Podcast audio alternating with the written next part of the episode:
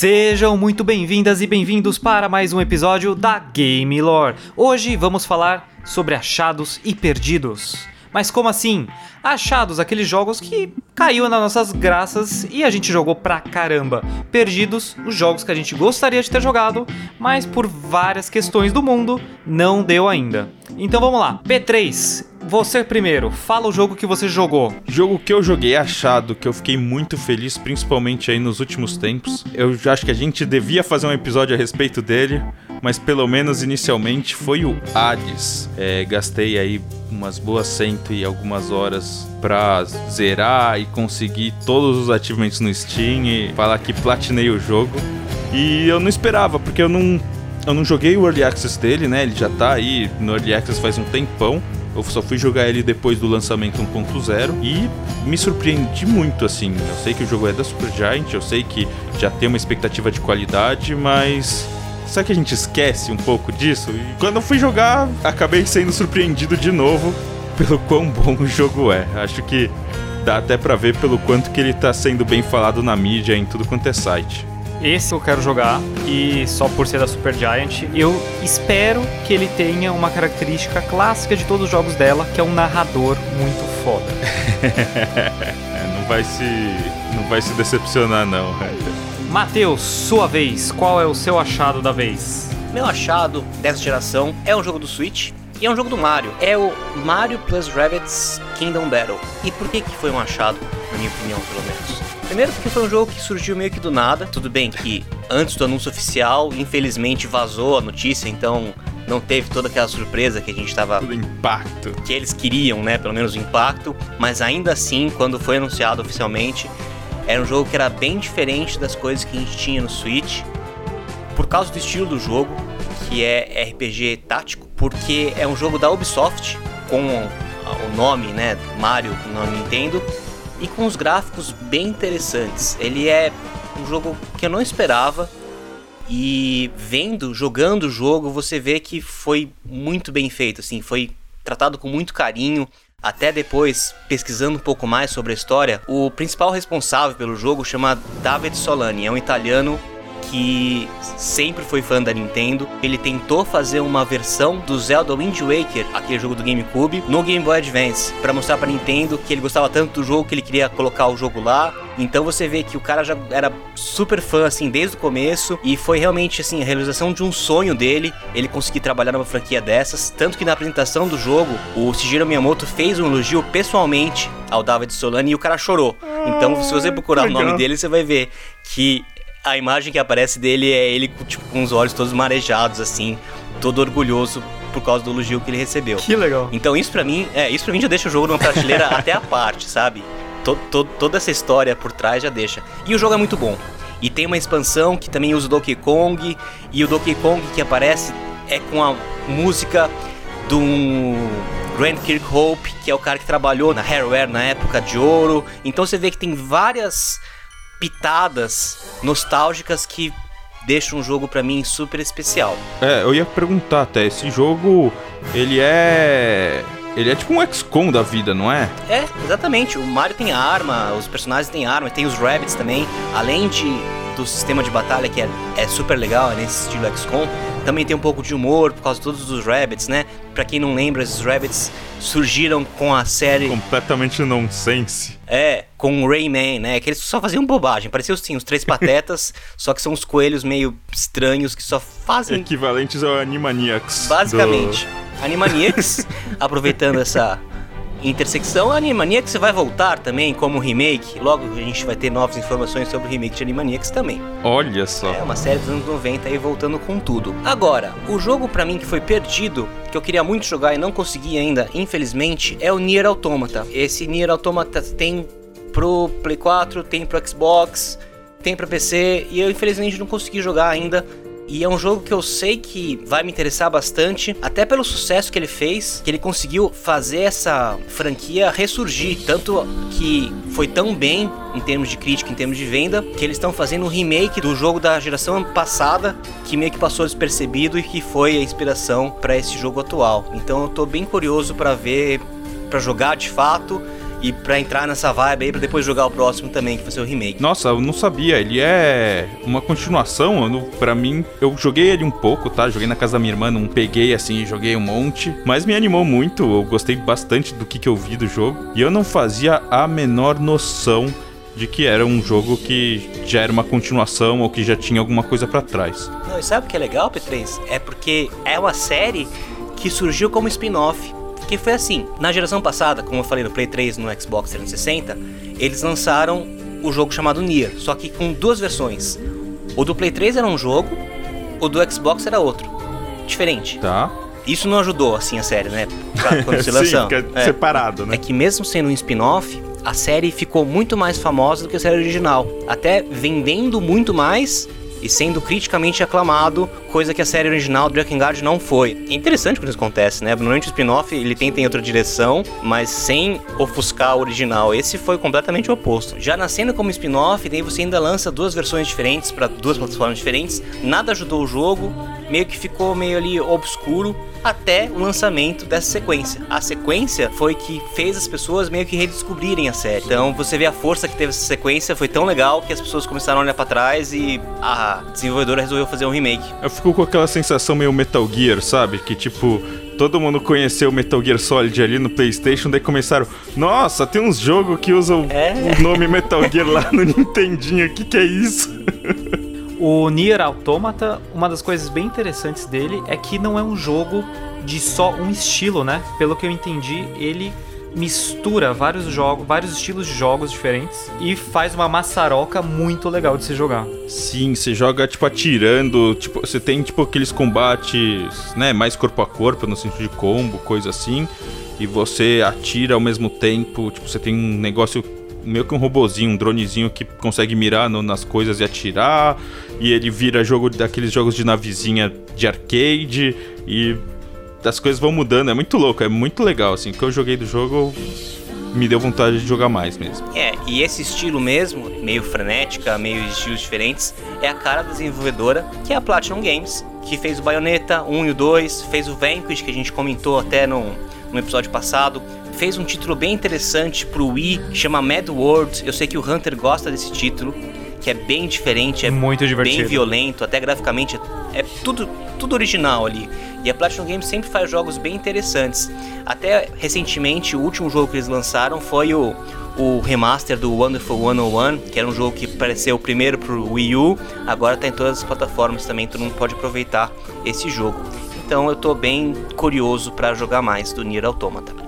Boa, Mate. E você, Hunter, ficou passando a bola aí e não falou nada. Vamos lá.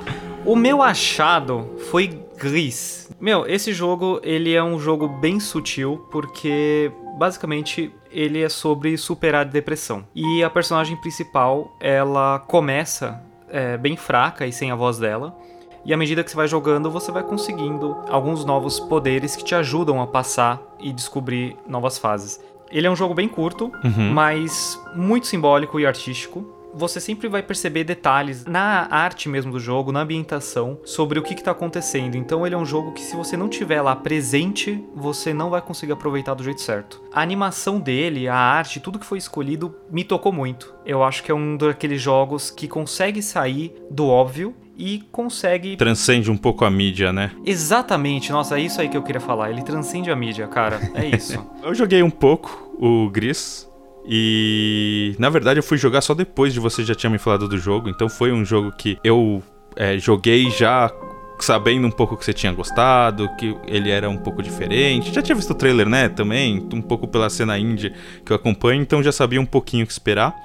Mas foi um jogo que eu gostei bastante também, então acho legal que foi o seu achado, porque de fato ele é bem diferente, não é um jogo difícil, é um, um puzzle plataformer, sei lá. Mas é o legal tá em como ele consegue tocar em alguns assuntos de uma maneira mais sutil, de uma maneira mais. Acho que que nem música e outras artes lidam com sentimentos, o Gris eu acho que tem um pouco dessa pegada de lidar não de uma forma direta, de mostrar o negócio na tela, mas de usar mais de sensações e sentimentos pra, sei lá, indicar alguma coisa mais nesse sentido, né, das temáticas dele. Cara, muito bem colocado. E o que você perdeu aí de, de legal que aconteceu nesse, nesses últimos, pelo menos, dois anos aí do mundo dos videogames, Hunter? Pois é, eu ia falar de Nier, mas já que o Matheus se adiantou e a gente fez tudo na surpresa, eu tô tentando pensar em outra coisa. Então, P3, me ajuda aí e o que, que você perdeu?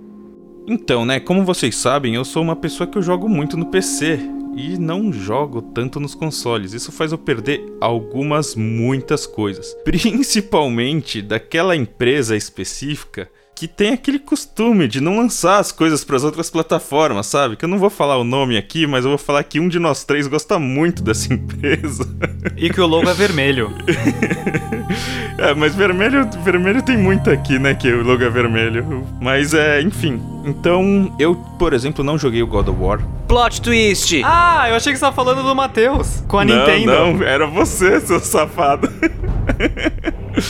eu não joguei o God of War e eu não joguei basicamente nenhum dos exclusivos da Sony. Então, assim, o meu perdido são muitos perdidos juntos. E eu até queria um pouquinho de recomendação de vocês. Esses exclusivos, no fim, o que que eu posso tentar ir atrás pra aonde eu tô perdendo. Porque eu sei, né? God of War, beleza, é um jogo que eu sei que foi super aclamado assim, se for pegar como exemplo. Mas teve o Last of Us que eu fui acabar jogando muito mais tarde. Eu tô com Last of Us 2 do Hunter pra, pra jogar aí, basicamente, que eu não joguei. Então eu sei que eu tô perdendo bastante coisa. O que, que vocês conseguem me ajudar também nesse, nessa lista de exclusivos aí? Cara, exclusivo pra Sony é complicado, porque é muita coisa boa, na minha opinião, de fanboy. Mas, eu reconheço, então não me xingue. Mas, Persona, para quem gosta de um JRPG, que é, vale muito a pena, principalmente porque eles misturam muito aquela temática de você é um, um estudante, então você também tem a sua vida particular, e aí você mistura um pouco de jogabilidade de relacionamento. Conhece um pouco, né, de, de Tóquio, assim, isso é bem bacana. É, Persona é tem... lindo também, né, cara? Tipo, é um negócio. É, muito bonitinho. E. Né? Obrigado por falar do Persona, porque é, eu sei que parece combinado, gente, mas eu juro que não é. Mas valeu por falar pelo Persona Hunter, porque eu sei que lançou, né, no Steam. Então se eu quiser jogar o Persona no meu PC, eu posso, olha Nossa, só. Nossa, eu não sabia disso. Então olha lá. Pois é, lançou, lançou o Persona 4 Golden, aquela versão que era do Vita, que é a melhor versão do Persona 4. Nossa, sim, o Golden é muito bom. E o sucesso dessa versão no Steam já fez eles falarem que eles vão pensar em lançar mais versões mesmo para PC. E que vão ser mais bonitas que as de console, né? Se você puder arcar com um PC desse. É, né? Sempre tem essa opção aí, esse, esse ponto positivo se você tem a grana para gastar nas placas de vídeo. Exatamente. Mas, cara, vamos lá. Outras coisinhas de, da Sony exclusivos que a gente pode falar? Me fala do God of War, porque, né, eu usei de exemplo e, cara, eu não sei. Assim, eu sei só que, ah, eu tenho o filho dele, etc., mas eu não sei mais nada, assim, a respeito da série, basicamente. Cara, o legal do God of War foi ver como eles repaginaram completamente o personagem, porque o Kratos, nos três primeiros jogos e até no de PSP, ele era um personagem muito unidimensional. Ele era um burucutu que ficava berrando Atira! e só, matava todo mundo e comia um monte de mulher. O legal de ver a evolução do personagem no PlayStation 4 é, um, obviamente, os gráficos que pelo amor de Deus, como tá lindo. E ver a relação dele com o filho, ver como eles não eliminaram o Kratos dos outros três jogos. Ele continua sendo o Brucutu que fica gritando. Mas por conta do filho dele, ele tem que se expressar um pouco mais. É, você consegue entender um pouco das dores do personagem, o que moldou ele e o que, que é de valor para ele, né? Então, quando você vai jogando e vendo essas barreiras que vão se quebrando entre a relação pai-filho que ele tem, é muito louco. E principalmente o final do jogo, depois que passa os créditos, aparece um deus mitológico que você fica tipo, não, sério? e aí você fica pirado. Você só quer a continuação. Spoilers! Não falei quem que é, não falei quem que é esse deus mitológico. Só tô falando, não pule os créditos. E essa evolução, até eu acho que assim, é um caminho que não tem volta, né? Você não imagina mais o Kratos fazendo o que ele fazia nos jogos anteriores. Agora, a escolheram mesmo essa linha, né, de do personagem, assim, como o jogo funciona e já anunciaram a sequência yeah. pro ano que vem no Play 5, que é o Ragnarok.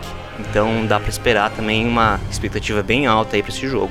OK. E bom, então já que ocupou o meu espaço do, do meu perdido o God of War e até ganhei o Persona de, de bônus aí também. E agora, Hunter, qual que é o seu perdido? O meu perdido é o Death Stranding. Porque, um, é Kojima, eu gosto do cara, ele é maluco, eu gosto dos jogos malucos dele. Metal Gear mora no meu coração. É uma pena que a Konami deu uma estragada na última versão, mas a gente deixa pra lá. É uma pena que a Konami virou o que ela é hoje, né? Que a gente não sabe o que é. Esse é o problema. Perder a identidade, né? Exatamente. É. Não reconhecemos mais a empresa. Mas o jogo, eu perdi esse jogo muito pelas reviews e pelos comentários das pessoas de que ele basicamente é um walking simulator dos correios. Você tá lá com um monte de caixa nas costas e anda e anda e anda e anda. Por outro lado, você tem muitas pessoas que comentam coisas maravilhosas do jogo, como um, gráficos, dois, a história e como o jogo tenta construir uma narrativa de como os humanos precisam de outros humanos e como a gente tem que se ajudar nesse mundo e coisas do gênero. Isso me deixou muito interessado em jogar. Parece muito louco. Ele é um, também um dos tá aí no hall de jogos que exclusivos, vírgula, né? Meu também perdi. tá. É, do Ma... Tá, no seu também é, tá, Mate? Também tá. E eu acho que assim, esse é um jogo, por ser até do Kojima, a gente que acompanha um pouco mais, sabe as coisas diferentes que ele faz, eu acho que é uma, um jogo que você tem que jogar. Para ter sua opinião, é, por mais que você tenha as referências, tudo assim, assim, você tem que jogar para ver o que você acha, porque não adianta ler na GameSpot ou na IGN, né? Tem que. Pois é, porque é, é, é bem pessoal, assim, a, acho que é a reação que a gente tem com jogos do Kojima. E uma das coisas que acabou valendo a pena de esperar tanto para jogar esse jogo é que hoje em dia você consegue achar pelo menos a cópia física por 60, 70 reais. Eu imagino que a versão digital deve estar por esse valor, mas se não estiver, tem a versão física. E isso vale muito a pena, porque é um jogo enorme, com muitas qualidades, por 60 conto, gente. Isso é imperdível. Sim, é, não só isso, né? Existe, não é, ele não é mais exclusivo pro PlayStation, então ele existe na Steam, Dá para comprar na Steam, dá para comprar naquelas promoções um, um, preço bom também. E assim, eu chuto que se o jogo tá no Steam, se ele tiver suporte pro Steam Workshop, que é o que os caras põem de mod, eu tenho certeza que tem uma roupa azul e amarela dos Correios que, que deve pôr no personagem principal. Eu sou capaz de apostar com alguém que tem uma roupa dessa. Só pra te avisar, já fizeram. Tá? Ah, então, ó, tá vendo? o, outra coisa que eu acho legal aproveitando esse comentário do preço, é que é um jogo que você pode comprar e jogar no Play 5, por exemplo, né? Eu tenho Play 4, eu tenho normal, não tenho Pro, então eu já tenho certa desvantagem se eu quisesse aproveitar ao máximo os gráficos desse jogo, por exemplo. No Play 5, eventualmente quando eu comprar, se eu comprar, eu vou conseguir jogar um jogo que tá barato, um jogo relativamente é, original, né? Famoso e que, cara, para começo de tiração, que às vezes tem pouca coisa, pega um jogo desses, é ótimo. É, concordo sim, Mate. Eu acho que quando você tem essa opção de levar né, para os consoles mais para frente por causa dessa compatibilidade e tudo mais que está acontecendo agora no, nos consoles novos, tipo, vale a pena porque no fim das contas você acaba não perdendo, né? Você consegue até às vezes, se é uma cópia física, até revender o jogo, porque também outras pessoas conseguem jogar. É um dinheiro muito menos arriscado, vai, digamos assim. E eu não queria deixar de passar também um último jogo, mas comentário muito rápido de que eu perdi e eu cada dia eu me interesso mais por ele, é Baba Is You. Vocês conhecem? Conheço, eu conheço esse jogo. Ha! Mas, né, também, o que eu falei, você tá falando com quem manja dos jogos indies, né? Eu... É, então. Cara, é, eu me interessei muito porque ele é um jogo que ele mexe com conceitos que você não vê nos jogos. Tipo, você simplesmente não vê. Você muda o significado das, dos objetos e das, pelas palavras. É isso, não é, P3? Ele é basicamente um puzzle, só que ele ressignifica várias coisas. Então, por exemplo, tá escrito lá na tela: Baba is you. E daí, tipo, porque você acaba mexendo nos elementos da tela, você mexe no. Sei lá, de repente você consegue mexer alguma coisa e fica boxes you. E como fica box, daí você começa a controlar a caixa ao invés do baba. E daí você começa. Tipo, é um puzzle muito louco que mexe com é, conceptualização de muitas coisas. Ele foi muito bem recebido. Acho que, se não me engano, ele é do ano passado, né? Foi junto com ali o. Se não me engano, ele estava competindo com vários prêmios junto com o Disco Elysium, que acabou levando tudo no ano passado. Ele é um jogo, assim, que se você gosta de puzzle, é bem interessante. É, e não se deixe levar pelos gráficos, né? Porque às vezes isso pode fazer você não tentar o jogo porque ele tem os gráficos mais simples, vai. É um, é um padrão gráfico um pouco diferente do que a gente está acostumado a ver. Não é um jogo que você vai falar que é bonito, vai. É, você tá acostumado com novas geração e etc. Ele não é um jogo que tem esse tipo de apelo. Ele tem os gráficos bem mais simples, vai lembrar até jogos bem mais antigos e ultrapassados, mas acho que vale a pena superar também para achar umas pérolas por aí. Mas, cara, você comentou do Disco Elysium. Eu esqueci completamente desse jogo. Eu quero muito jogar esse jogo. Eu esqueci! Como é possível isso? Esse daí acho que a gente vai ter que deixar, de repente, pro próximo episódio do, do Achados e Perdidos. é isso aí, é isso aí. Belo encerramento, P3. E com isso, galera, muito obrigado pela participação de vocês, muito obrigado por escutar a gente. Não se esqueçam que vocês podem mandar uma mensagem pra gente carinhosa, uma mensagem falando: gente, fala sobre esse jogo, fala sobre esse assunto, nós queremos saber a opinião de vocês. Na nossa descrição tem link do Linktree, escolha a plataforma por onde vocês querem conversar com a gente e bora bater um papo, fechou? Isso aí, galera. Um abração a todo mundo e se tiver alguma sugestão, alguma coisa que a gente deixou passar, pode mandar porque a gente dá uma atençãozinha assim. Valeu, gente. Até o próximo. E eu também quero fechar falando que Disc Elysium tem um remake para Game Boy. Olha só, eu soube dessa história, mas. Quê? É bom, Matheus? É um jogo verde, né? Você tem que. Se a gente tá falando de gráfico do Baba Is You, você tá pegando, pegando um jogo monocromático agora já. Então já, já começa a descer mais alguns degraus. Daqui a pouco a gente tá no. no Pong.